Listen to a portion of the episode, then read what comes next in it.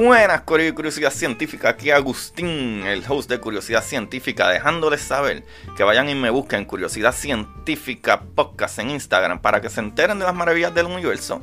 Y no solo a mí, también vayan y chequen la red de podcast de prsinfiltro.com, donde se encuentra Don Juan del Campo con su podcast Café en Mano Podcast. Ahí está Ana con su podcast El Pocket de Finanza y está Jai con su podcast Mamacita Down to Earth. Vayan y chequense eh, todo, ¿verdad? En prsinfiltro.com slash podcast para que se diviertan. Y no solo eso, PR Sin Filtro también es la compañía que te puede ayudar con tu imagen digital, tu intro, tu outro, tu, todas las cositas que tú necesitas, tu imagen de podcast o lo que sea trabaja con prsinfiltro.com para que, ¿verdad? Te lo disfrutes, Corillo. Te pueden ayudar y disfrutar al mismo tiempo. Eso es un win-win. So, vamos allá con el capítulo.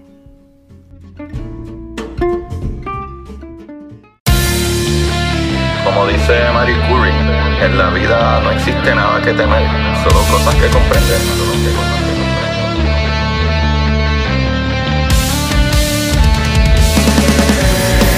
Recuerden correr y buscar la manera de aprender que más le divierta.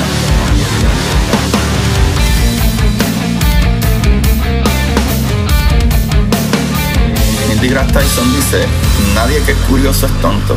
Las personas que no hacen preguntas permanecen ignorantes del resto de su vida. Y para ustedes, esto es curiosidad científica.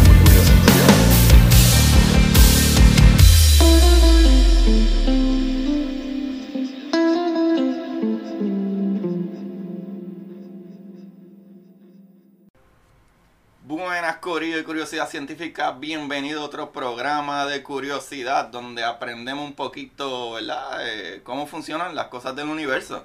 Y el día de hoy es otro día súper especial.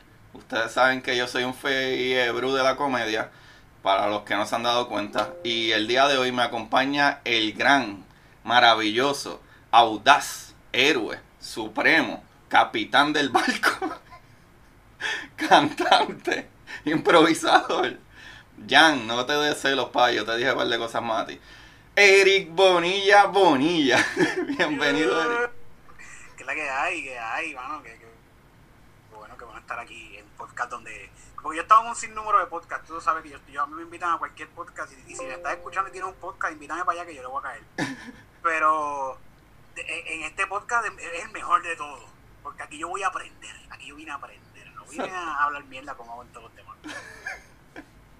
Hey, hermano, de verdad que gracias, gracias por, ¿verdad? por estar aquí, gracias por la oportunidad. Este en, el día de hoy, Corillo, para los que sepan, vamos a hablar un poquito de, astrofísica, de física en general. Eh, y para eso, pues necesito a alguien que haga, ¿verdad? Esto más cómico. Y qué mejor que Eric Bonilla, que es el líder de la comedia.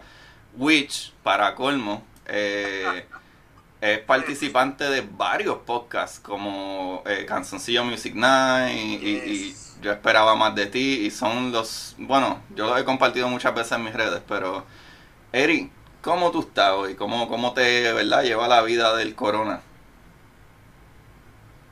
Bueno, pues super cool. Este, hoy, es hoy es que estamos grabando este domingo, so tú me tiraste temprano. Mira, ¿qué tal si grabamos un podcast sobre astrofísica? Y yo me fui de aquí de casa súper pompeado por ahí me fui a ver a mami y mami me dice, ay, ¿cómo estás? Yo, mami, voy, a tener un podcast con una gente que van a hablar conmigo sobre astrofísica. Y me dice, ay, nene, qué bueno, que tú sabes de eso. Tú cogiste esa clase dos veces porque tú te colgaste. Eso está. No, mano, en verdad, eh, la física la física, yo creo que en verdad hay, un problema eh, hay un problema en la manera que se trae.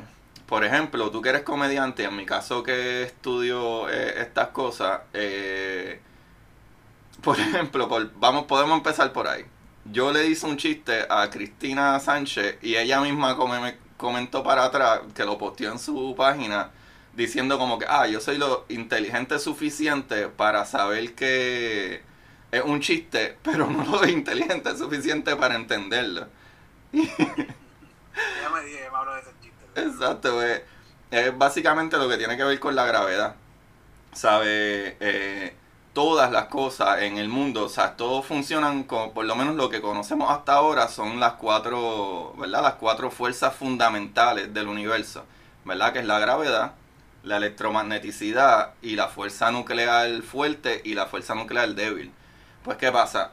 Todas las demás fuerzas, lo que es la electromagneticidad, la fuerza nuclear fuerte y débil, todas tienen una partícula y todas crean una partícula eh, que la convierta en una partícula, como quien dice, de fuerza, ¿verdad? De, que suelte esa energía. O sea, como que en el caso de la electromagneticidad, eh, al colisionar o, cuando tú utilizas fuerza eh, um, que decae, la partícula decae, suelta energía. Y, y, esa energía crea una partícula que se llama el fotón, que el fotón no es otra cosa que la luz. La luz que tú ves son fotones, son paquetitos una foto bien grande. Exacto, son los fotones. Ajá. La diferencia es que eso es a nivel super micro, micro, ridículamente microscópico. ¿Sabes? Y pues los fotones son paquetitos que cargan esa luz, esa energía. Pero en el caso de la gravedad, nosotros entendemos la gravedad súper brutal, pero no vemos ninguna partícula. No, no, no sabemos por qué la gravedad funciona así como tal, excepto la explicación que tiene Einstein de la gravedad, que una tela en el espacio es algo que, está todo el tiempo alrededor de, nosotros, que dependiendo de la masa del objeto, pues dobla, ¿verdad? Dobla el espacio y por eso es que las cosas, eh, ¿verdad? Orbitan alrededor de ella. Por ese... Ah, o sea que no es que tú eres pesado, es que ocupa mucho espacio. Es que es... Lo que pasa es que el peso, el peso es de aquí de la Tierra porque nosotros tenemos gravedad pero las cosas en el espacio no pesan, pero sí tienen una masa. Y la masa no es lo mismo que el peso. El peso es el número que nosotros le damos a lo que nosotros tenemos aquí en la Tierra por la gravedad. Porque, por ejemplo, aquí en la Tierra yo peso 200 libras, 180 libras, aquí en la Tierra. Pero si yo me voy para Marte, yo peso una tercera parte de lo que yo peso aquí. Porque la gravedad en Marte es diferente. Pero si... que hacer dieta entonces. Eso. o puedes moverte, ¿verdad? Para donde tú quieras. Pues, por ejemplo, en la Luna hay mucho menos gravedad que en Marte porque es más pequeña. So, hay menos... Yo ahora mismo en Marte, si yo me voy para Marte, tengo mi peso Vamos, lo voy a apuntar para, para chiste, para el próximo Contra, pues si, si, si tú quieres hablar de peso, te cortaste ahí un poquito, pero, pero sí entendí lo que dijiste, de que ya tú sabes que si quieres estar en tu peso ideal, ¿verdad? Te vas para Marte. Exacto, si me voy para Marte, me voy, me voy a llegar a, mi peso ideal. Eso está excelente. Pero si tú quieres, en verdad, ah, más todavía, llegar a, a, cuando la gente te critica porque tú tienes, ah, mira, para allá, estás gordito, tú dices, eso no es culpa mía. O sea, es, es culpa del campo de Higgs, porque el campo de Higgs es el que le da la masa a las partículas, a ciertas partículas. Ya tengo a alguien a quien echarle la culpa. ¿El campo de quién me De Higgs. Dame la dirección de ese cabrón.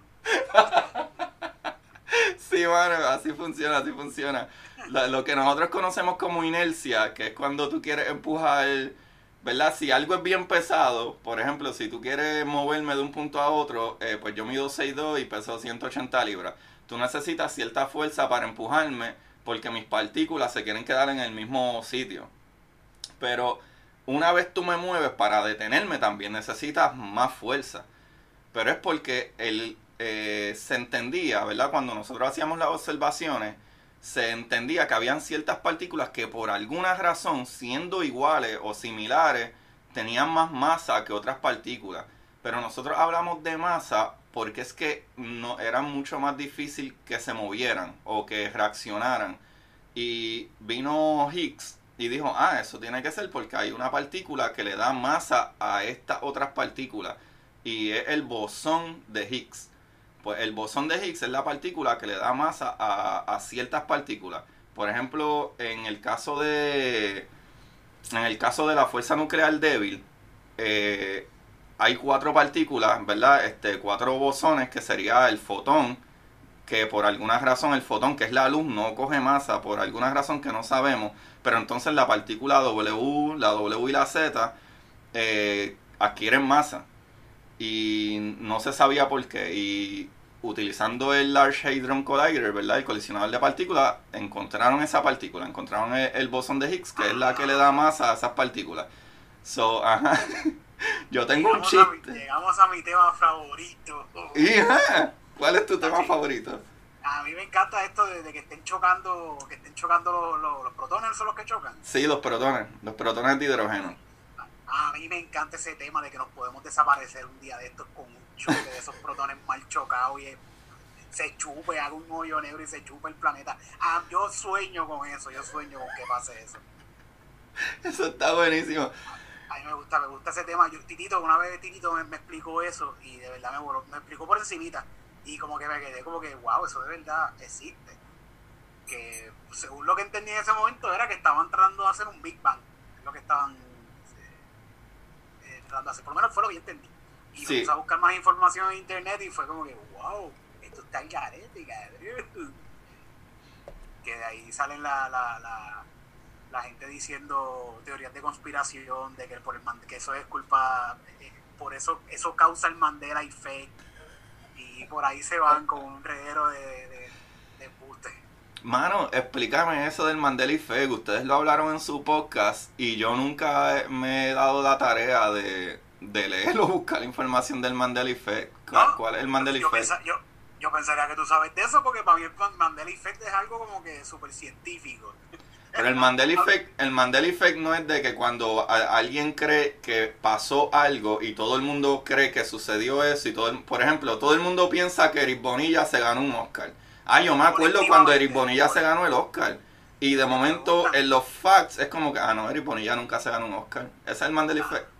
Eso es un Mandela Effect. Por ejemplo, creo que el, el más conocido es el de Mandela, que la gente pensaba que Mandela estaba muerto, de repente salió de preso y es como que, ah, wow, espérate, este tipo no está muerto, ¿qué pasó? Ese, eh, la, pues la gente pensaba que Mandela había muerto, pero no murió hasta un par de años después de que la gente se creía que se había muerto. Este, otro que casi que está bien cool, hay uno con los ositos estos muñequitos que la gente, Bernstein, algo así se llaman, unos muñecos americanos. Ajá. Eh, ah, el más cabrón es Shazam. ¿Tú te acuerdas? ¿Tú te, acuerdas de este Oh my god. comediante que se llama este, ay, puñeta, ¿te acuerdas? El que ¿Te acuerdas hizo- de Jingle All the Way, la película? Sí, Jingle sí. El comediante que hizo de. de. El que del. hizo de malo en Jingle All the Way, el, el cartero, el cartero. Ajá. Que se me fue el nombre de ese tipo, coño, ese tipo es súper conocido. Pero él es el de Mamas. Simba, Simba, Simba. Simba. El que hace de la tipa, de la, ma- de la ah, tía o whatever, como se llame, la mamá. Sí. Que su- aparentemente él hizo de, él hizo del mago de, del mago ese de, Aladino, ¿eh? Hay mucha gente que piensa que él hizo una, él salió en una película de Aladino. Y hay hasta fotos de eso por ahí, hay hasta un trailer por ahí corriendo que alguien hizo por los de él. Porque la gente de verdad piensa que él hizo una película de Aladino y tú tienes, yo te, yo tuve hasta antes de conocer el Mandela Effect, yo tuve un súper fresco recuerdo de ver ese tipo en una película vestido de Aladino. Y eso él el Mandela Effect piensa que él hizo una película vestido de Aladino y él nunca ha hecho una película de Aladino. Hay De una, genio, no, de, no de Aladino, perdón, de genio, de genio. de genio, de genio, exacto, de exacto. genio, sí, ¿sabes? Pero Shaquille O'Neal yo creo que fue el que hizo el, el- la película de genio. Lo más cercano es Shaquille O'Neal, pero como quiera, no. Tú ves la película de Shaquille O'Neal y tú dices, no, esta no es la película que yo vi de Simba, fue otra. Hay mucha, hay muchas teorías de conspiración, pero yo creo que tiene que ver mucho con ah, la educación. Y algo, algo que a mí me va tripea mucho es que la gente, porque tú no tienes que ser un brain, pero yo creo que tú tienes que, que corroborar, como que preguntarte mucho, no mucho, pero tú no puedes creer porque leíste un artículo de una cosa. ¿Sabes? Por ejemplo, yo no soy un experto en, en, en lo que yo hablo en mi podcast, porque no lo estudié, no tengo un degree de eso, pero yo busco como siete páginas para que, eh, para, ¿verdad? Poner mi podcast todo junto antes de traer un capítulo. O sea, yo escribo una longa de, de, de páginas. A ver si tengo aquí. Sí, te ¿sabes? informas, te informas antes de, de, de hablar. Sí, mano, mira, esto es, esto es un capítulo. Eso es un capítulo. ¿Sabes? Que está aquí clipeado y todo eso es un capítulo. yo sé que la gente que está escuchando ¿verdad? el podcast, lo que enseñé fue que le enseñé a Eric un grupo de papeles, como 13 papeles, clipeados. Y pues hay muchos hay muchos sites que trato de buscarlo lo más que puedo en sites de universidades, pero hay muchos sites que hablan como que de cosas por ejemplo, yo no sé, no me acuerdo bien quién fue, pero si no me equivoco, como que cuando yo traje un capítulo de Rutherford, que es Rutherford, el que hizo casi perfecto eh, el modelo del átomo. Y después de ahí, pues Bohr lo terminó. Pero el modelo del átomo de Rutherford estaba casi perfecto, pero tú leías, creo que Rutherford, mala mía si no es, pero uno de ellos, y creo que es Rutherford, decía como que, ah, que el papá ¿sabes? Como que el padre de Rutherford, que era un mafioso, que era un gángster y qué sé yo, que es como que eso salía en un solo, en un solo documento. So, todos los otros 7, 8 no salían ningún otro page. Pues cosas así, pues no lo digo porque solamente lo escucho una vez. Pero por ejemplo, en el caso de cuando estaba hablando de Lemaitre, Lemaitre fue la persona, y él era un sacerdote católico, era la persona que en el 1927, él dijo, espérate, por, yo creo que el universo se está expandiendo. Y en el 1930, Edwin Hubble este, se dio cuenta de que nosotros no éramos la única galaxia. Edwin Hubble se dio cuenta de que habían una estrella y unas nébulas, actually, que se veían como que raras. Y en observaciones se dio cuenta, ah, diantre, esto no es nuestra galaxia, esto le pertenece a otra galaxia completamente aparte que será la galaxia Andrómeda, que va a chocar con nosotros como en 5 billones de años vamos a chocar, ¿sabes? Y yo no voy a estar aquí, que no, ni yo, probablemente el sol tampoco, anyway.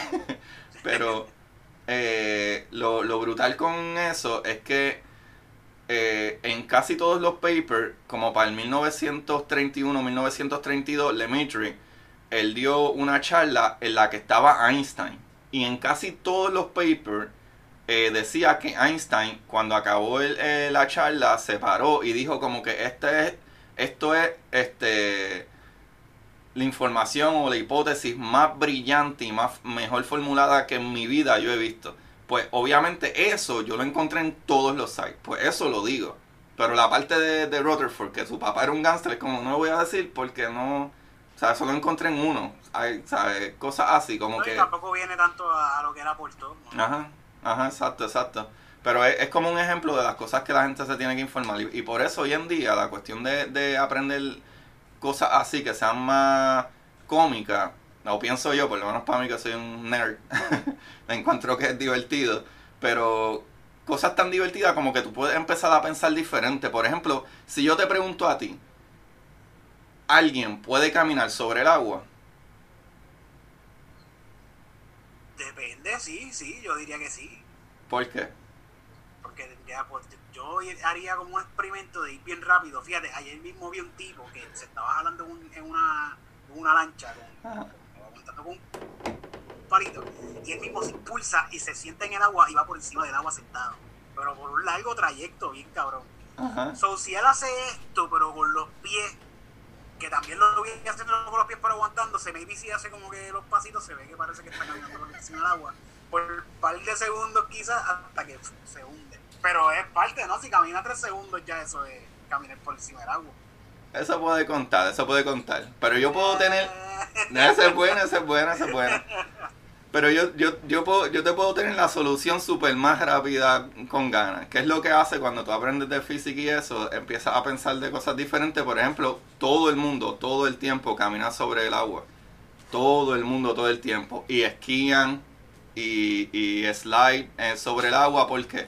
Porque hay, hay diferentes estados de la materia.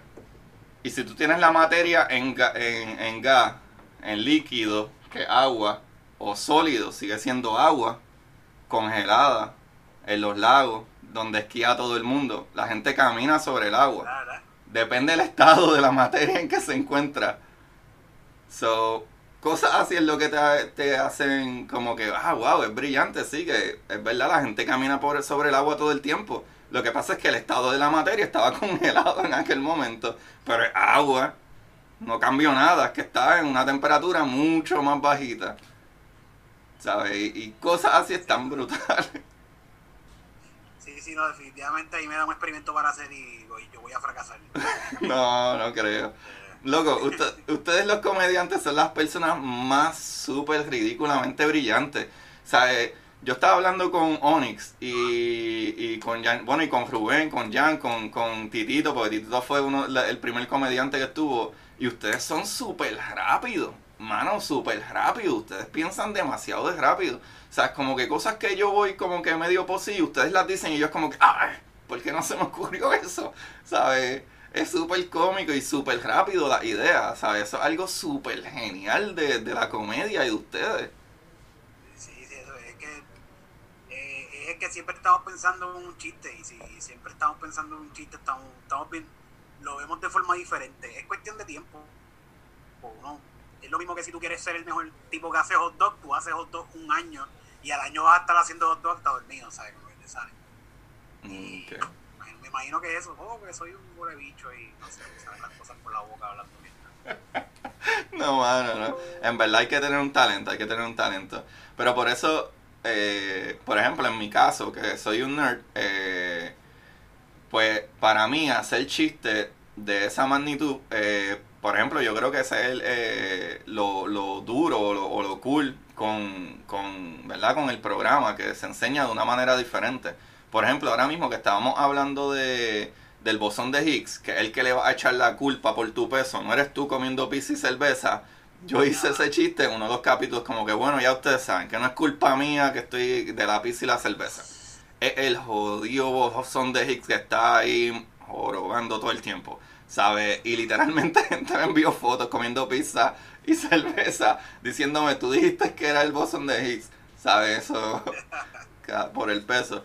Pero algo súper cool también, eh, ¿verdad? Si quieres hablar de peso, algo súper cool es que Um, nosotros aquí, cerca del Ecuador, pesamos menos que la gente que vive en el Polo Norte o más cerca del Polo Norte. Ok. mientras más cerca esté, más, menos pesa. Sí, mientras más cerca del Ecuador, menos pesa. Y es por la fuerza centrífuga. Porque acuérdate que el planeta está dando vuelta. ¿Y, cuánto es la diferencia exacta? ¿No sabes si hay una diferencia exacta de eso? Sí, mano, y, y es bastante. Eh, algo de. Eh, son par de, par de gramos. Son par de gramos, o casi. Si no me equivoco, es bien cerca de media libra. Si no me equivoco, no me acuerdo ahora exactamente, pero una diferencia bien grande. ¿Sabes? Si no me equivoco, son o dos o tres. Mano, como tres o cuatro onzas actually, si no me equivoco. Vayan y chequen lo curioso, pero esto se llama curiosidad científica. Lo pueden corroborar, pero una diferencia bastante grande. Si no me equivoco, es como 3 onzas o 4 onzas, que es una diferencia bastante grande en peso. ¿Sabes? Pero es por la fuerza centrífuga, pues acuérdate que como la Tierra está rotando todo el tiempo a cientos de millas, actually, eh, por hora, eh, trata de impulsarte, por eso es que incluso el planeta Tierra no es redondo como tal, el planeta Tierra es como que medio ovalado, pero es por la fuerza centrífuga que como está dando vuelta, trata de, expulsarte. Lo que es que la fuerza de la gravedad es un poquito más, ¿verdad? Eh, eh, aguanta más que la, que, la rotación del planeta, pero tú pesas menos en cerca del Ecuador que si subes a, ¿verdad? Cerca de del polo norte o polo sur cuando, me cuando, me estabas diciendo ahorita, me dijiste ahorita que Andrómeda es la otra galaxia que, descubrió este tipo, este, que va a chocar con nosotros en un tiempo. Va, a chocar con nosotros porque esto está dando vueltas y nos, y nos estamos como que chocando poquito a poco, poniéndonos más chiquitos. Por mm. ejemplo, yo estaba, yo estaba viendo hace poco este científico que estaba hablando de que nosotros vamos dando vueltas y tira como una bola en una sábana dando vueltas. Y que poco a poco vamos cayendo en una centrífuga, todas las galaxias, y nos vamos uniendo un poquito porque va cayendo como que en una centrífuga, una centrífuga no, este, una, ¿cómo se dice? Un cono. Ajá. Y, que estamos cayendo por ahí para abajo, por ese cono, por el... Ah, le está explicando los hoyos Eso es diferente, eso es diferente. Sí, sí, era otra cosa lo que estaba explicando, otra cosa. No, pero, pero... Es que, yo, es que yo, me pongo a fumar y me pongo a ver cosas de catástrofe, de cómo se puede acabar el mundo de una forma natural, de una forma, no con una bomba, con una forma natural. el universo se va a acabar a sí mismo con, con frío, con fríos, congelado, muerto, sin energía. Pero si no, lo que pasa es, de acuerdo a ciertas explicaciones, es que la gravedad, ah, hay, como que medio dos cosas que nosotros utilizamos para explicar la gravedad. Está la, gravedad newtoniana, ¿verdad? De Newton, de que todo atrae todo. Como por ejemplo, eh, tu silla, o sea, la tierra atrae la silla y te atrae a ti y te atrae tu fundillo. Y tu fundillo atrae la silla y atrae la tierra. O sea, todo se atrae. Y esa es una. Y la fuerza, y, ¿verdad? La explicación es relativista de Einstein de la gravedad, que la gravedad simple y sencillamente es que el espacio y tiempo una tela. Y mientras más eh, masa haya en algo, más grande es el, ¿verdad? Eh, el hoyo que hace la tela. Entonces, si tú tienes un hoyo más o menos y tú tienes cosas orbitando en la tela, gracias a tu misma, que tú mismo, tu planeta da vuelta, no deja que tú caigas en el hoyo porque tú estás dando vuelta en tu propio eje pero al mismo tiempo si va, si va a caer en este medio boquete y vuelve y sale y haces tu órbita y vuelve y cae en el boquete y vuelve y haces tu órbita y si tú miras eh, por ejemplo probablemente lo que tú viste fue eso fue que la gente pone bolas encima de una tela y las bolas van eh, dando vueltas alrededor de esa tela o sea alrededor de ese hoyo. Y qué sucede de acuerdo a la expansión del universo hay una fuerza que se llama eh, la energía eh, ¿verdad? oscura, eh, dark, dark energy. La energía oscura y la energía oscura es que se está creando nueva tela o nuevo universo. El universo se está expandiendo a una velocidad ridículamente rápida, mucho más rápida que la velocidad de la luz. ¿Qué sucede? Hay cosas que se van a seguir alejando y alejando y alejando, pero hay cosas que la distancia que tiene y la materia que tiene ya tienen un lock, ¿verdad? un, eh, ya están agarrados gravitacionalmente. Que aunque el espacio siga creciendo y expandiéndose, hay cosas que ya se, ¿verdad? Gravitacionalmente se están atrayendo y cosas como, por ejemplo, en nuestro sistema solar, nuestro sistema solar, aunque la energía oscura siga saliendo, eh, la, la verdad, por lo menos hasta ahora, la fuerza gravitacional de nuestros planetas es mucho más grande que la energía oscura. Pero a nivel del universo, del cosmos completo, la energía oscura está ganando la batalla en casi todos los spots porque se sigue creando. qué bueno. Ajá. sí, loco, así es que Dark se. Side. Me gusta, me gusta eso de energía oscura. La energía oscura no sabemos que. Sabemos que es algo que sigue, eh, ¿verdad? Expandiendo el universo. Y actually eso fue lo que descubrió Lemitri eh, Lemitri fue el que vio, ¿verdad? En observaciones, él vio, como quien dice, estas dos eh, galaxias y se dio cuenta que la distancia de una a otra galaxia se había alejado más, pero la galaxia que estaba más cerca de nosotros creó cierto espacio. Y la galaxia que estaba después de esa creó estaba el doble de distancia porque se había alejado de esa galaxia más se había alejado de la de nosotros. Y ahí se dieron cuenta de que el universo se está expandiendo en todos lados y, eso fue actually lo que descubrió Dimitri y por eso se entiende que el universo está en expansión y la expansión es más rápida que la velocidad de la luz, pero es porque está creándose nuevo universo, nueva tela en todos lados. Porque usualmente cuando la gente habla de expansión del universo piensan que, que los bordes tú los estiras y no, es que es como si tú cogieras un globo, una bomba y le pones muchos puntitos uh, eh, all around y la llenas. Cuando tú la llenas, la bomba se expande en todos lados. Son los puntitos, todos los puntitos se van alejando unos de otros. Y por eso es la expansión más rápida que la velocidad de la luz. Y esto va a llegar como que a un fin de que, ok, ya esto no, no, no se sabe, me imagino que no se, va a llegar, va a llegar. Bueno, lo que va a llegar es que eh, van a tardar billones y billones de años. Pero lo que pasa es que hay una cosa, eh, como funciona la materia, la materia tiene todo, tiene energía. Pero la energía, eh, hay una cosa que se llama eh, termodinámica. La termodinámica es la transferencia de energía, ¿verdad? Temperatura, eh, de, un punto a otro. Por eso es que yo puedo enfriar una cerveza caliente completamente encima del hielo como en un minuto y medio, por la termodinámica. O sea, que eso es un buen truco que puedes coger. si quieres. Con un bloque de hielo le pongo una cerveza encima. Ajá, por ejemplo, si tú tienes una neverita y como que, ah, diantre, estamos aquí en la casa y compramos una cerveza y están calientes y te quieres dar una birra en un minuto y medio, pon la birra, la cerveza encima del hielo y empieza a darle vuelta. Y lo que hace es que la transferencia de energía de dentro de la cerveza que sale hacia el hielo eh, sucede más rápido porque estás moviendo el líquido eh, ¿verdad? O la transferencia de energía está sucediendo mucho más uniforme que simple y sencillamente dejarla ahí y que el frío empiece a subir.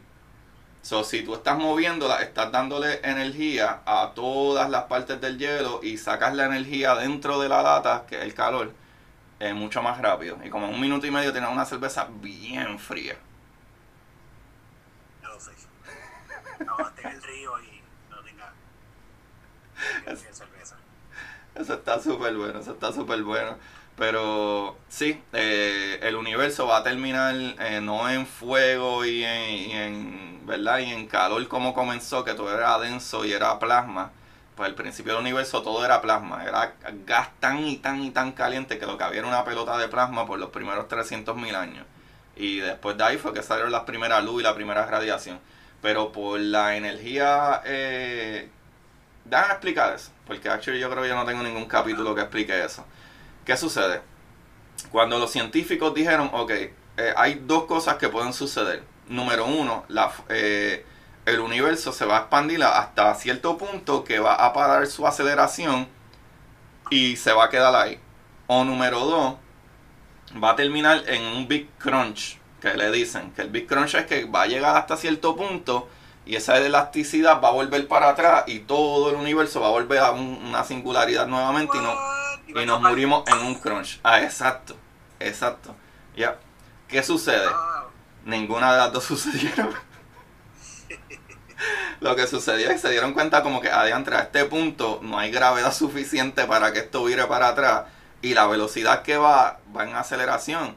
Eso tampoco es que va a parar y se va a estabilizar. Y ahí fue que descubrí, ¿verdad? Con esa parte de la energía oscura, es como que adiante, no, es que la energía oscura, una energía, eh, o simple y sencillamente se está creando nuevo universo, nueva tela en el universo, como decía Einstein, que, que, que, la gravedad era una tela que se doblaba en, en el universo, o hay una fuerza que es antigravedad, que, que no le importa y despega las cosas más todavía. ¿Qué sucede? Si las cosas se despegan lo suficiente unas de la otra, va a llegar un punto que como funcionan las cosas es como que hay una nebulosa, que una, una nube llena de hidrógeno y polvo y gas, etcétera. Eso la gravedad lo une, lo transforma y se convierte en una estrella. La estrella, después que quema todo ese gas y lo transfiere, que viene de, de, de hidrógeno a helio y de helio a carbón y a silicón y todos esos materiales, hasta que llega al hierro, que no puede fusionarlo más nada, explota la estrella o se deshace la estrella y todos esos materiales salen. Y ahí se crean los planetas. Cuando se crean los planetas, los planetas ya tienen esos elementos que se cocinaron dentro de la estrella. So, una vez eso se, se cocina, ¿qué sucede si eso sigue sucediendo constante, constantemente? Llega un punto que se acabaron las nebulosas y el universo está súper eh, alejado una cosa de otra y la energía sigue bajando la energía sigue bajando hasta el punto de que cuando se acabe toda la energía, se acaben las estrellas, se acabe todo el gas para fusionar nuevas estrellas, se acabe todo lo que es energía, eh, porque la energía en el universo, por alguna razón, el universo no le gustan las cosas que tienen energía alta y lo que hacen es que decaen, va a llegar a un punto que va a llegar a lo que se llama cero Kelvin, que cero Kelvin es la, el cero absoluto, ya no, no hay ningún tipo de movimiento sea, no hay vida, no hay energía en absoluto. Eso es cero Kelvin, que es negativo 273.15 Celsius. ¿Sabe? Ese es el cero absoluto. Y ahí se va a acabar el universo. Un pana se llama Kelvin y igual también. Es cero, cero a la izquierda. Horrible el tipo. Sí, mano. Ah, está interesante eso interesante. Cualquier cosa que haga terminar el planeta para mí es bien interesante. Tú serías como que el super villano de, de, una película. Sí, sí. Es que yo creo que como yo, como me criaron en la iglesia y leí iglesia siempre están esperando el fin, siempre están esperando que se, se acabe esto ya. Yo creo que. Si eres fatalista. Sí, sí, vivo, vivo pensando en ese fin. A mí me prometieron que esto se iba a acabar pronto y no se acaba. Dale, dale, dale, dale. Ajá. Estamos buscando. Ahora está, hay una gente que estaba leyendo de ellos que se llaman aceleracionistas, algo así que, les dicen. Y esta gente creen en que es como una religión y ellos creen en que, que sí, que las cosas aquí en el planeta se deben acelerar y explotar lo que es la, la, la, la tecnología y llevarla a su, a su, a, su límite, al extremo, como que crear eh, computadoras súper inteligentes y hacer todo esto, que si pasa algo, que esas que dicen que si crean computadoras súper inteligentes nos van a exterminar, bla, bla, bla. Pues ellos dicen que sí, que pase, que pase. Y si va a pasar, pues que pase, que nos exterminen y los que queden vivos, pues esos son los que se quedan, olvídate. Pero que pase, que, que si va a pasar algo, que, que se acelere esto y que se acabe ya, se va a acabar. Y yo estoy, pensando un poquito como, como esa gente. no sabía, no sabía acelerar, acelerar, ¿qué? Acelerar, es que en inglés como que tampoco lo se mencionan en inglés. Accelerators. sí, sí, hace, hace, Pues mano, yo tengo algo bastante parecido a lo que tú me estás diciendo de accelerators o whatever. Eh, que... Aceleracionismo. Aceleracionismo, ok. Sí, es la idea del sistema actual capitalista debería expandirse para generar un cambio social radical, lo que estoy explicando. Mm. Aceleracionismo se llama eso. Ok. Wow, qué interesante, nunca había escuchado eso. Pero lo que sí he escuchado es eh, la paradoja de Fermi. Hay una paradoja de un físico que se llama eh, Fermi, que él decía, eh, ¿dónde está todo el mundo? La paradoja de él se basa en como que, ¿dónde está todo el mundo? y era en cuestión de la vida alienígena. Porque él decía, eh, por ejemplo, ahora mismo nosotros sabemos que todos los materiales para crear vida están en todo el universo. Cuán suertudos nosotros somos realmente de que aquí en el planeta Tierra es donde único hay vida y vida inteligente. ¿Qué sucede? Con eso que Fermi trajo, trajo a colación eh, muchos pensamientos y entre ellos está la teoría o la hipótesis de el gran filtro. El gran filtro dice que eh, esas otras generaciones, porque nosotros somos una galaxia nueva, nosotros somos una galaxia de 5 billones de años.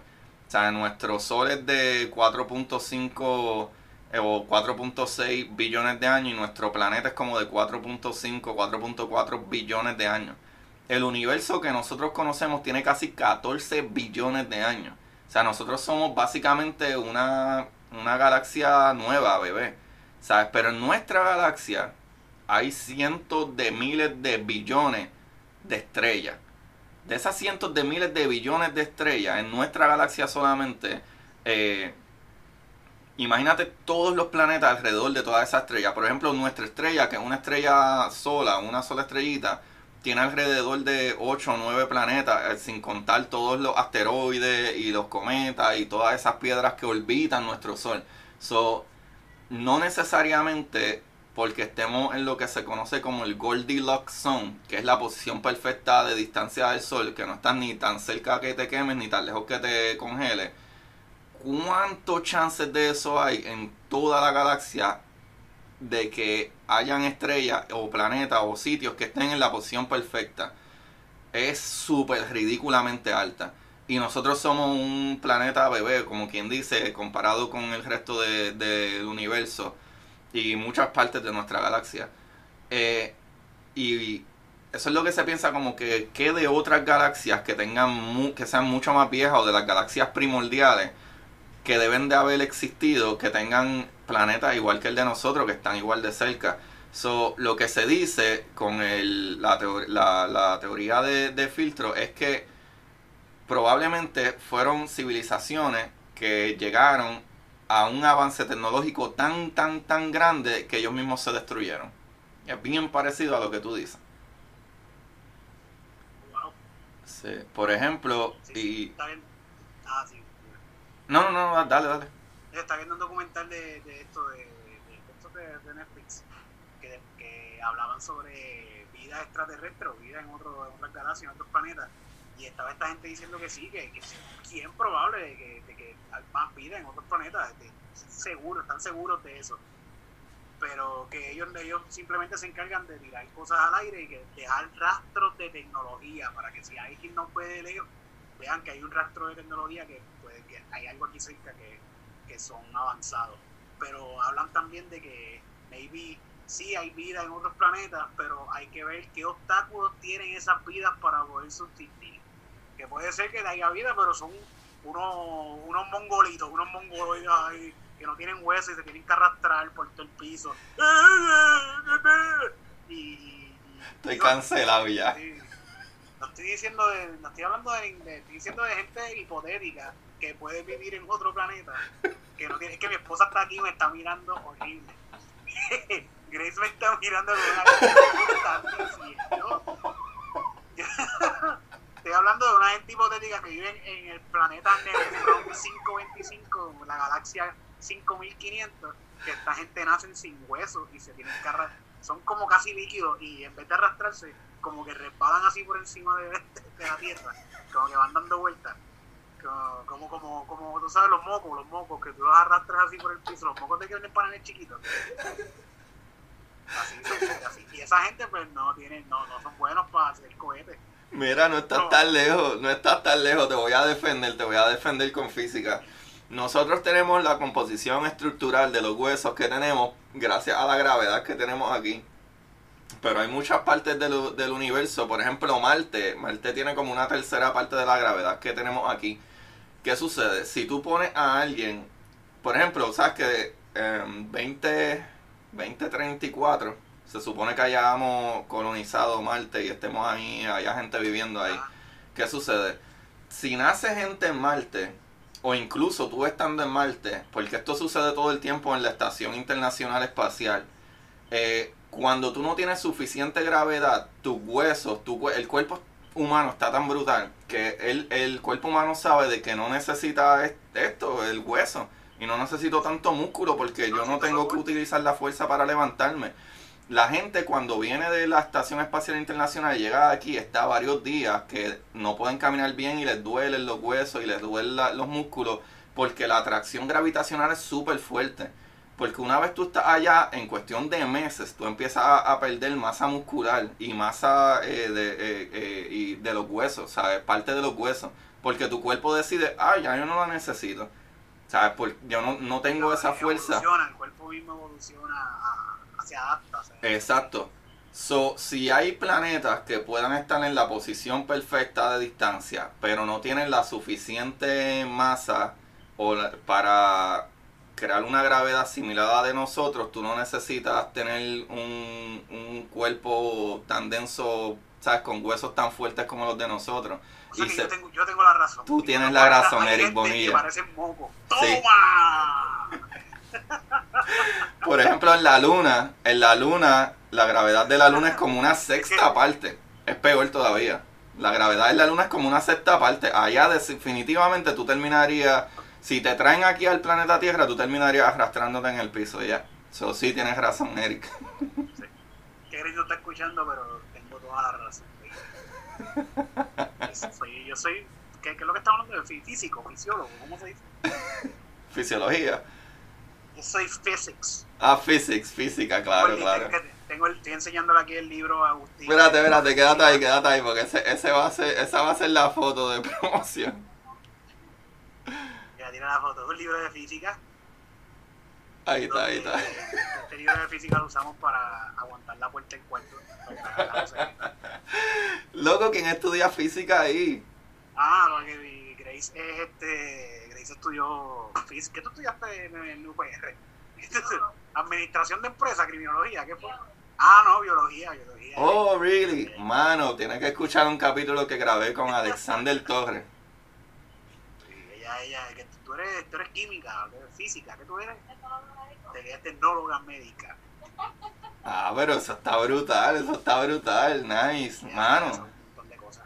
Esa es, uno de las, esa es una de las ramas por las que ya se puede ir, es una de las ramas súper, súper grandes ahora mismo en, en- en astronomía y es la astrobiología, que estudia... Que, tú eres buena, dice Agustín, mala me interrumpa Agustín, que tú eres buena para la astrobiología, Grace. Sí. Sí, mano, Ella de verdad. un laboratorio ahí, batiendo caca todo el día.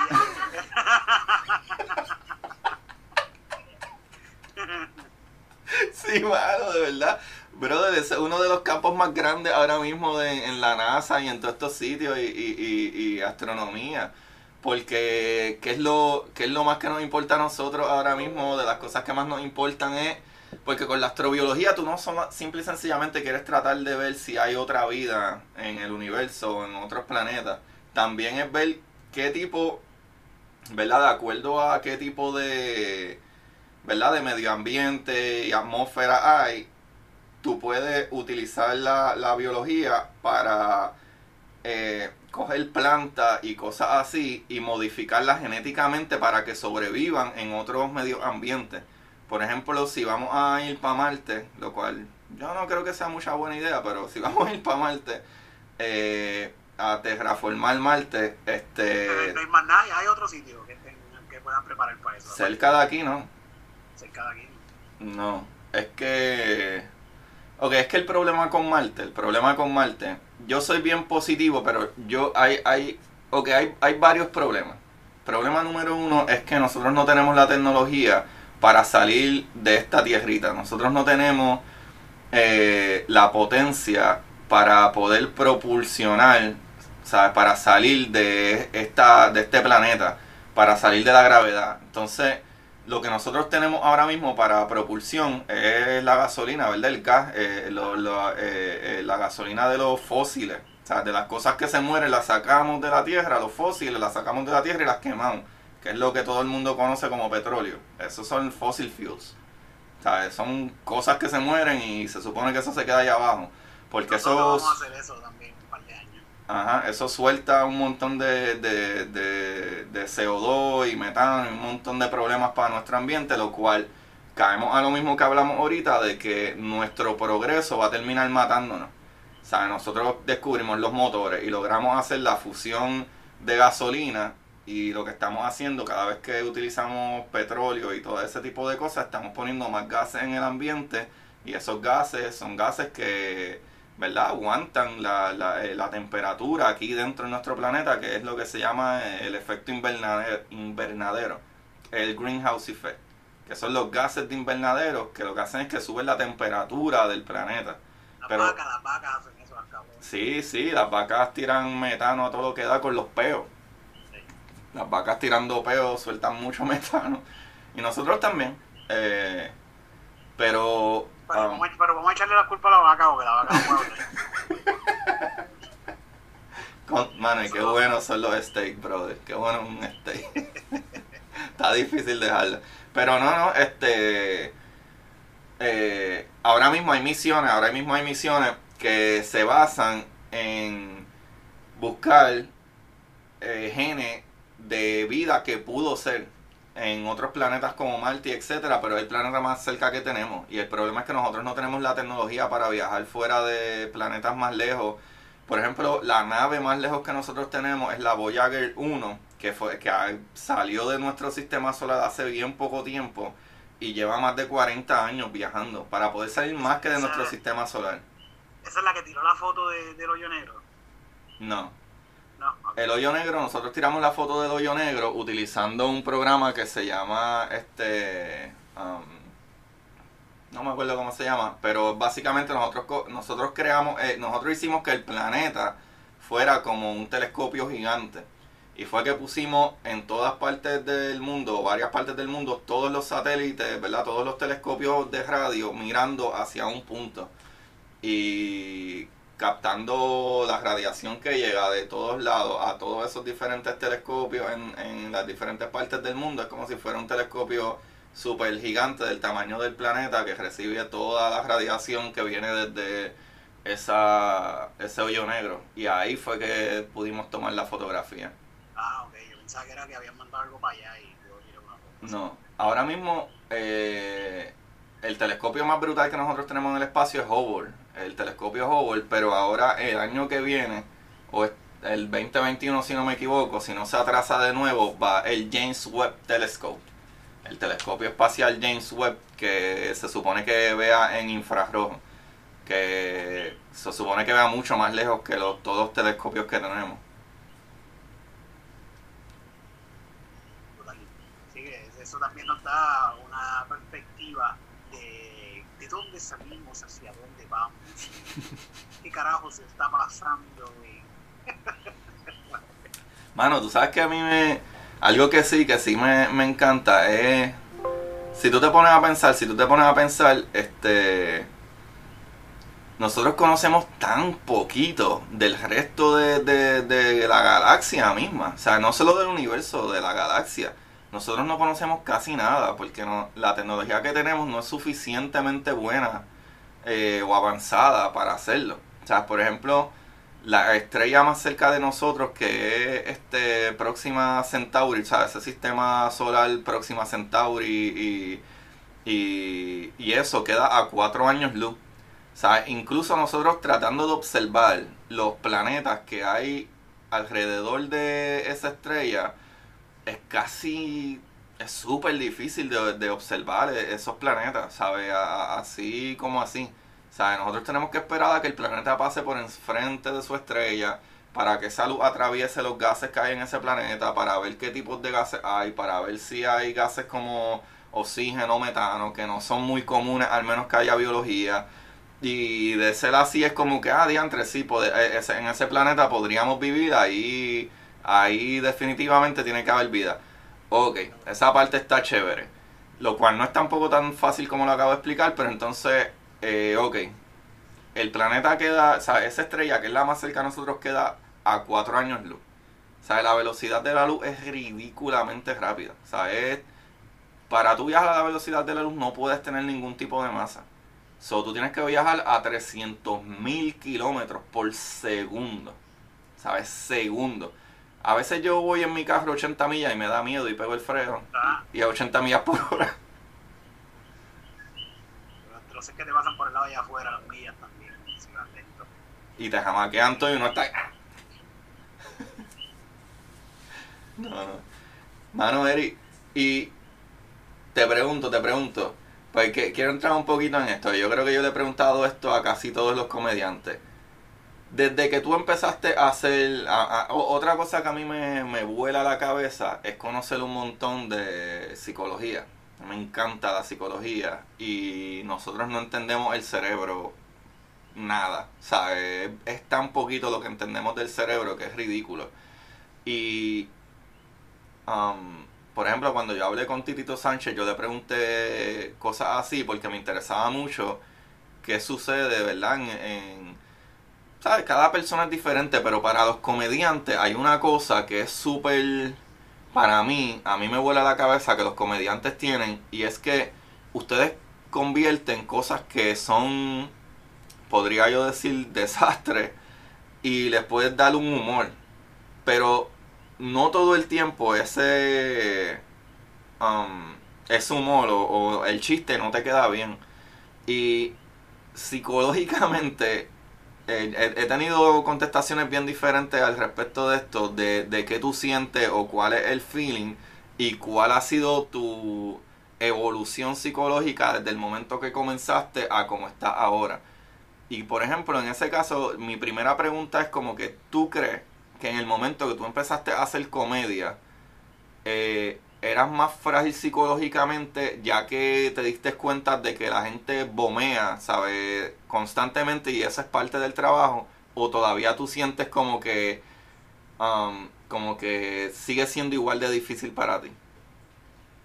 Entiendo, entiendo lo que me quieres Mira, yo siento que cuando yo empecé tenía más seguridad que ahora. ¿En serio? sí, sí. Cuando yo empecé tenía mucha más seguridad y es con es por esto de que tú no sabes lo que estás haciendo. Yo empecé y para mí esto es, esto, esto, es así es como se hace esto, así es como yo lo estoy haciendo, así es como es, esto es lo que yo estoy haciendo, esto es lo mío, dos o tres personas se rieron, vamos a hacer esto en todos lados. Pasa el tiempo y voy aprendiendo más de comedia, me voy educando, hago talleres, eh, me capacito para hacer lo que estoy haciendo, porque es lo que me gusta hacer en mi profesión prácticamente. Y cuando aprendo más me di cuenta, coño, es que yo no sé, yo no, yo no soy un carajo. Yo no sé de, que yo estaba haciendo, que estas cosas que yo estoy haciendo que no, no estaban mal, o quizás ahora pues cuando voy escribiendo pues tengo, estoy más consciente de cosas que, que, yo mismo me juzgo quizás, o como que yo he aprendido. Eh, por ejemplo, antes yo no sabía, cuando yo empecé a hacer comedia, yo no sabía lo que era una estructura, un chiste. Yo nunca había leído lo que era un libro de comedia ni nada por el estilo. Simplemente yo escribí dos o tres y me puse a hacer stand Y con los amanecidos, que era lo que hacíamos cuando hacíamos comedia.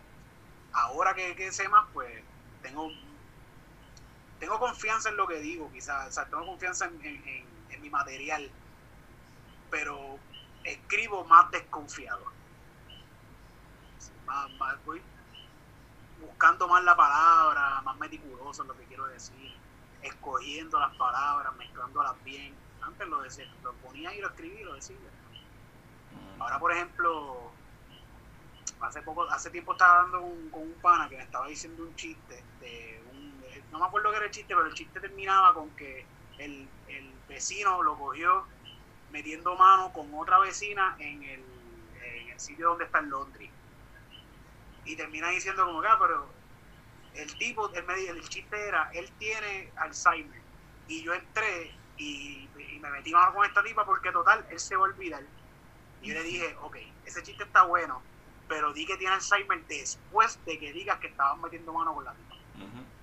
Y ese, eso, es algo que ya yo, yo entiendo como comediante y voy analizando que es lo mismo que tú acabas de decir, pero si tú pones las palabras, esta palabra en otro lado, va a ser más gracioso y va a causar más, una impresión más rápida en el cliente o en el, espectador y se, va a reír.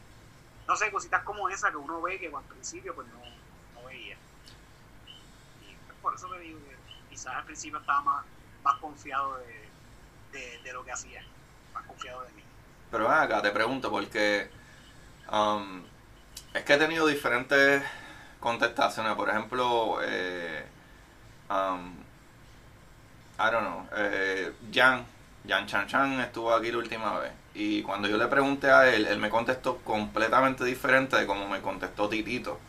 Por ejemplo, Jan me dijo como que antes del subirse tiene unos nervios ridículos, super mal, que le, sabe, una desesperación brutal, ah, pero al momento que empieza, se le va todo. Sí, eso, es lo normal, para mí es lo normal en, en el stand-up. Cuando te vas a trepar, te va a dar, te va a dar nervios, te va a dar cabrones. Yo empiezo a tirar peo, bien cabrón, y me tengo que ir del camerino para no tener al camerino aguantado, un peo. Te dan ganas de mear, de cagar, de hacer de todo. Ahí exactamente para el, te, toca ya mismo después de este y ahí te dan todas las ganas de hacer de todo. Una vez te trepas, si te a mí me pasa mucho que si yo trato de treparme y rápido que me trepo, tratar de hacer un chistecito. Rápido, rápido. Si la gente se ríe, ya ahí se me va. Si no se ríe, muchachos, yo estoy pasando a la mal hasta que se rían. Por lo menos es, la risa es casi una medicina del, para el dolor de barriga.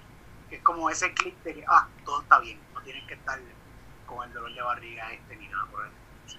Ok, pero eso es... Disculpa, Um, para, treparme, para treparme siempre, yo, pienso que todos los comediantes, eh, siempre que se van a trepar a hacer lo suyo, están nerviosos. Pero yo creo, yo creo que eso es algo bastante de artistas, pero por ejemplo, en, en el caso de que yo toco guitarra y canto, pues la gente sabe que yo voy a treparme a cantar y a tocar, sabe, la gente está pompeada porque sabe qué es lo que tú haces y etcétera. En el caso del comediante, o sea, lo, mi pregunta sería más bien como que cuando tú empezaste a hacer comedia, ¿cuántos, ¿cuántos años tú llevas haciendo comedia? ¿Como 10, 15? Como 10, como 10 años más o menos. Ok, del momento que tú empezaste a hacer comedia, esto es no referente a la comedia, pero te pregunto, gracias a la comedia, ya que uno bomea, uno siente ese sentido de, de humildad, que creo que eso nos ata un montón, lo que es la ciencia o la física mezclada con la comedia. creo que ese punto, ¿sabe? Todo comediante tiene que pasarla mal. Todo comediante tiene que pasarla mal. Cuando tú empezaste, que los días que vomeaba y los días que etcétera, que no te iba tan bien, no, pero es que no se deja, no se deja de pasar mal. Exacto, exacto, exacto. Y por ese mismo punto te pregunto, cuando tú comenzaste a hacer comedia, a como está ahora, ¿tú crees que tú tienes una salud psicológica mejor? Porque entiendes que del ah, fracaso es... Sí, sí, totalmente.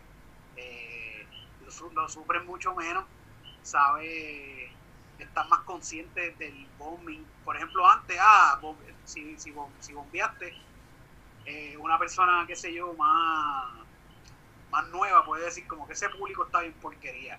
Ah, y casi siempre tú lo ves que le echan los nuevos cuando bombean, le echan la, le echan la culpa al público. Ah, ese público. Ah, qué malo está el público. Ah, este sitio es bien malo para hacer stand. Y sí, claro, puede, puede pasar eso en, cualquier lado, pero eh, cuando llevas ya más tiempo, quizás, por lo menos yo en mi experiencia, si, eh, estoy consciente de que estoy, bombeando. ¿Por qué estoy bombeando? Estoy bombeando porque no estaba quizás en mi mente, eso estaba en mi salsa, como decimos, no estaba en el momento adecuado para hacer stand-up, o quizás no me sentí, que el stand-up tiene que ver mucho, mucho con el sentimiento, con el approach, lo que tú estás actuando, tienes que actuarlo también un poquito. Y pues, quizás eso, estoy más, ahora que soy más viejo en esto, estoy más consciente cuando bombeo de por qué estoy bombeando, lo acepto y lo trato de arreglar. Yo creo que eso tiene que ver mucho con el arte en general. Uno, para uno en el arte, por ejemplo, yo tengo canciones y esas cosas y si las toco, pues como que la gente dice, ah, diantre, qué brutal. Pero la gente que me dice como que, ah, contra, deberías de hacerlo más rápido, más lento, whatever, uno siente como que, no, tú no sabes nada. o sea, creo que algo de que es tu bebé, te, ¿verdad? Te lleva a eso. Pero por eso es que es mi pregunta, más bien como que no solo en la parte del arte del stand-up, sino en tu, en tu psicología personal. ¿Tú crees que tú eres a lo mejor más paciente o más, eh, ¿sabes? Entendedor o understanding, no sé, este... Sí, sí. Eh, eh, personalmente. Con el tiempo, con el tiempo. Yo soy bien cascarrabia, bien cabrón. Yo una vez tuvimos un proyecto que se llamaba era un Oscar, Titito, Rubén, yo, eh, Víctor, Víctor Alicea, Alicea, este tipo. Ajá, Víctor Alicea. Este, Retoso. ah, Villamil, Villamil. Sí, Villamil, no sé qué era eso. Víctor Alicea es el otro, este. El, el de. Epifanio, Epifanio. Epifanio, es Víctor Villamil. Osvaldo, eh, Osvaldo Ortiz y un corillo, era un corillo bien cabrón. De hacer sketches. Y yo escribí, y empezamos reuniéndonos y escribiendo sketches entre todos y al ser todos unas cabezas diferentes, sin ningún tipo de experiencia de hacer este tipo de trabajo de escritura como grupo, hubo muchos encontronazos de esto que yo estoy escribiendo es lo mío y esto es lo que va. Yo tuve muchos encontronazos personalmente de yo, me querían cambiar algún libreto y yo, no sé, ahora que yo, ahora viendo yo eh, eh, con la mentalidad de ahora, estaba bien, estuvo al garete, porque porque yo voy a pelear por algo que un compañero mío me quiere aportar para mejorar. Y, mi psicología en ese momento no estaba en el momento adecuado para poder trabajar, ese, para hacer ese tipo de trabajo. Pero es una experiencia, lo tomé como experiencia y ahora pues lo trabajo mucho mejor, lo acepté eh, y sé que tengo una manera diferente de trabajar ahora con el equipo, mucho más fácil.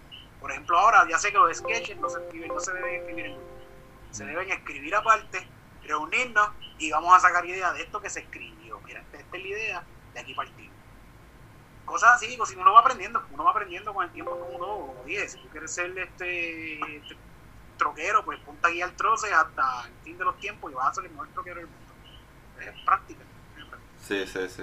Sí, no, es como, es como eso, ¿sabes? Como que en mi caso yo no como te dije, yo no estudié esto que hago en, una universidad, pero o por eso probablemente es más difícil aprenderlo de esta manera, pero um, es como eso, como yo le expliqué un chiste a Jan, que yo decía eso mismo, como que cuando a ti te, sabes, cuando tú estás hablando de cómo funcionan las partículas y cómo tú las observas y las probabilidades de que esa partícula esté en cierto lugar, eh, las probabilidades es como un, 50%, eh, ¿verdad? Un 50-50, pero hay partículas, por ejemplo, en el caso, eh, hay una fusión, hay una función del universo que sucede así, pues porque sucede así, no entendemos por qué, pero por ejemplo, si tú coges dos partículas y las acercas lo suficiente, esas partículas hacen un entrelazamiento o se entrelazan, que le llaman el, el particle entanglement.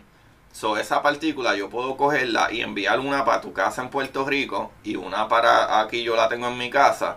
Y mientras no la observemos, hay un 50-50% de que la partícula va a hacer un spin up o un spin down, ¿sabes? Un giro hacia arriba o hacia abajo. ¿Qué sucede? En ese momento las partículas están en coherencia cuando tú observas las partículas, como tú estás creado con partículas y electrones y protones y todas las partículas, y lo que tú estás midiendo la partícula, ese equipo también está creado con materia que está hecha de esas mismas partículas, se crea una decoherencia, que es que la partícula está interaccionando con el objeto, ¿verdad? ¿Y qué sucede? Ahí tú puedes observar que tu partícula en tu casa hizo un spin up. Al tú saber que tu partícula hizo un spin up, ya tú sabes que la partícula mía hizo un spin down. Siempre así. Pero ¿qué sucede? Yo estoy hablando ahí de coherencia, de coherencia, y mientras más partículas hayan y más interacciones, hay una cosa que se llama entropía, que es lo que se crea. Mientras más unión y más desorden, hay, ¿sabe? Eh, eh, la, unión de partículas y la, y la unión entre diferentes materias y diferentes interacciones entre partículas eh, se llama, ¿verdad? Entropía. ¿Sabes? Mientras más, de, mientras más movimiento entre partículas, unión en partículas o de coherencia de partículas hay, la entropía sube. Y la entropía no es otra cosa que el desorden. Pero yo como un nerd, bien nerd, tengo esos chistes mongos que yo digo como que, ah, ok, ya yo entendí, ya yo sé que mi mamá no es que era maniática, es que ella era una física y se pasaba estudiando la entropía de mi cuarto. ¿sabes? desorden que yo tenía en mi cuarto. Pero, eh, ¿sabes? Para tú entender eso, yo tuve que leer un montón de cosas porque es como si los científicos o los maestros o la gente que te enseña no quiere que tú no aprendas de esto. Y esa es la razón por la que yo traigo los capítulos. Para explicar esas cosas de manera sencilla. Ah, coherencia. Coherencia es que son partículas que no están interactuando en el momento de coherencia, ah, pues que perdieron, eh, eh, ahora mismo esas partículas están interactuando con, con todo. ¿Y qué hace eso? Eh, eso lo que hace es que eleva la entropía, o sea, eleva el desorden que hay, que el desorden crea una temperatura, una energía y por eso es que suceden las cosas en el universo. Wow, ahora todo hace sentido de por qué Carlton Itera se fue poquete. desorden que había de machos, era muchos machos, ¿no? Y era un proyecto bien cabrón. No, eso está brutal, eso está brutal. Eric, ¿qué preguntas más tú me tienes? Ah, ¿quieres saber del LHC, verdad? Sé que me dijiste que te, que te gusta mucho el, el colisionador de partículas. Yo ah, hablé... Sí, hablamos, hablamos. Yo hablé, de, yo hablé con Daniel Whiteson, que es un físico de partículas, que es profesor en, en UC Irvine en California. Y, y, ese capítulo está chévere. No voy a entrarle en eso full, pero por si acaso sí, básicamente eso, el colisionador de partículas lo que hace sí es eso, es colisionar partículas para crear más o menos un ejemplo de lo que podría ser el, o lo que sucedió en el momento del Big Bang. O sea, tratar de recrear el Big Bang más o menos eh, y poder estudiar qué sucedió, qué partículas salieron y por qué las cosas son así y tratar medio de explicar también por qué nosotros estamos creados de materia y no, antimateria. Mala, mía, que no lo dijimos cuando estábamos hablando del Mandela Effect, es que el, colisionador, cuando choca, por lo menos la gente esta que habla del Mandela Effect, es que cuando chocan esta, estas dos partículas, eh, crea un desbalance o un, cambia algo en el universo que quizás nosotros no vemos y nos cambia cosas que teníamos en la mente. Pero también dicen como que puede ser que, que, nosotros teníamos tres brazos hace dos meses atrás, pero chocaron, chocaron estas dos partículas y cambió y ahora tenemos dos y no nos acordamos, no sabemos porque esto no nos deja acordarnos de que teníamos tres brazos. Es algo bien loco que yo estaba escuchando, whatever. Yo fumo y me pongo a ver teorías de conspiración en YouTube. Pero eso está bueno, eso está bueno porque entonces aquí podemos romper todas esas teorías de conspiración como que hay cientos de miles de millones de estrellas que están colisionando partículas todo el tiempo y por eso es que tú ves la luz del sol. ¿Sabes? Las colisiones de partículas de alta energía son tan comunes como que hay cientos de miles de millones de estrellas en cada galaxia. So, están pasando todo el tiempo. Eso pasa todo el tiempo. De que sí se pueden crear hoyos negros, probablemente sí, es verdad, pero los hoyos negros hay una cosa que se llama la radiación de Hawking y Stephen Hawking eh, descubrió la, ¿verdad? la famosa radiación de Hawking, que es que eh, si tú tienes un hoyo negro, el hoyo negro crea unas partículas virtuales y esas partículas virtuales son partículas que nacen de la nada por la energía que hay ahí y las partículas virtuales eh, hay un, ¿cómo es? Colisionan protón y electrón y sueltan una energía y uno de las partículas cae en el hoyo negro y una de las partículas se escapa y va perdiendo, el hoyo negro va perdiendo masa. Eso se va, se va, ¿verdad? Eh, poniendo más chiquito, más chiquito hasta que se desaparece. ¿Qué sucede? Si tú tienes un hoyo negro que se crea en el colisionador de partículas, sería un hoyo negro súper, súper, súper pequeño. O sea que la radiación de Hawking, por la radiación de Hawking, esa, eh, la radiación que se cree en, en cuestión de microsegundos se va a desaparecer. Van a hacer uno más grande, un coleccionador más grande, de verdad. Eh, ellos quieren. Sí, ellos quieren, ellos quieren, pero yo no sé si el gobierno le va a dar dinero para eso, porque son trillones de dólares que tienen que gastar para... Vamos a acelerar esto, vamos a acelerar esto, ¿Verdad que sí? ¿Verdad que sí? A ver. Mano, Eri, yo la, yo la, yo la he pasado súper bien, no sé tú, espero, ¿verdad? Que, que, que te haya contestado unas buenas preguntas. Eh, Corillo, en este, en este programa, usualmente, este, yo, eh, por el capítulo, eh, traigo un libro. O sea, traigo un libro o traigo una recomendación. Usualmente yo recomiendo un libro, pero no tienes que recomendar un libro necesariamente, pero puedes hacer alguna recomendación al respecto. Eh, ¿Qué nos quieres recomendar? Sea libro, o sea, no tiene que ser de ciencia o fantasía o lo que sea. Casualmente tengo uno aquí al lado, bien bueno. Se llama Robot. Es un rumba que pedimos. es el libro de instrucciones del rumba. Es una máquina que barre y está bien cabrona. Estas son todas las instrucciones. Mira, tiene dibujitos. y le dice pues, cómo sacarle para limpiarlo y toda la pendeja y cómo cargarlo. se lo recomiendo el libro del Rumba lo pueden mandar a buscar, quizás me escriben y yo les mando este gratis. Y si no, pues cómprense un Rumba, están por ahí bien baratos y barren las casas, bien cabrón. Eso es lo que voy a recomendar. Bueno, yo tengo un Rumba, es lo mejor que yo he comprado en mi vida. Yo antes, yo antes perdí un montón de tiempo, perdía demasiado tiempo barriendo. Ahora pierdo tiempo viendo el Rumba barriendo. toda la casa. Y tú tienes gatos, ¿verdad? Tú tienes gatos, no se trepa. También, y, no, y regañando gato se pasa encima, la gata se pasa peleando con la rumba. Pero regañando a la rumba también, como que, ah, bruta, ahí no, no, no, no para arriba ahí en ese esquina, Estoy cuatro horas velando a la rumba, pues, pues riendo en la casa. Eso está muy bueno. Eh, te digo, lo, lo, es lo que tú dijiste ahorita, nuestros avances nos van a destruir. Sí, es verdad. ¿Tú te acuerdas el número de teléfono de tu mamá?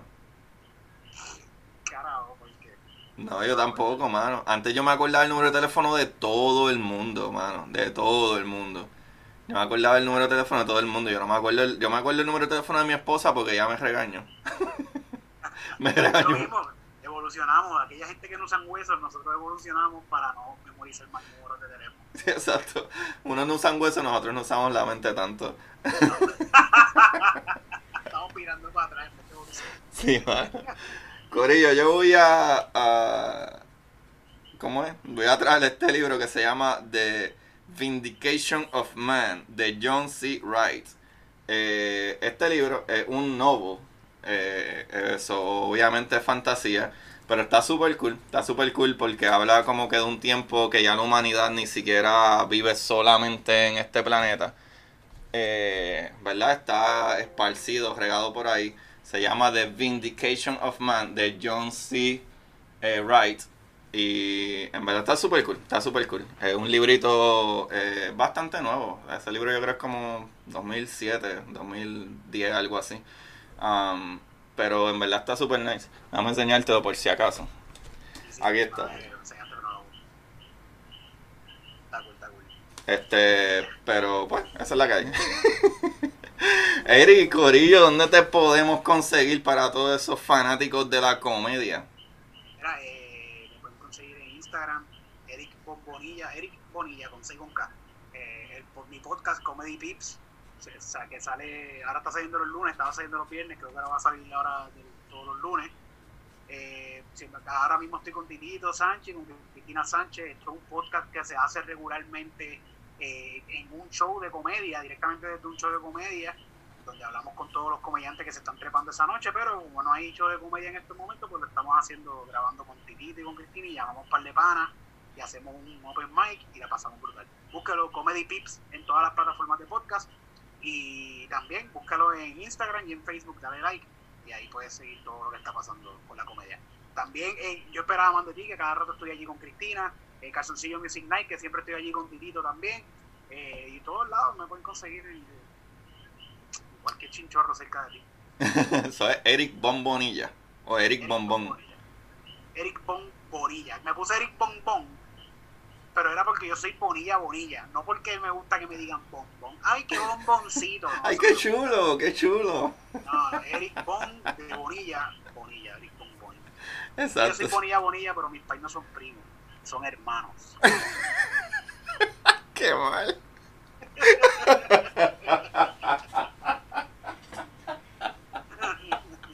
¡Qué mal!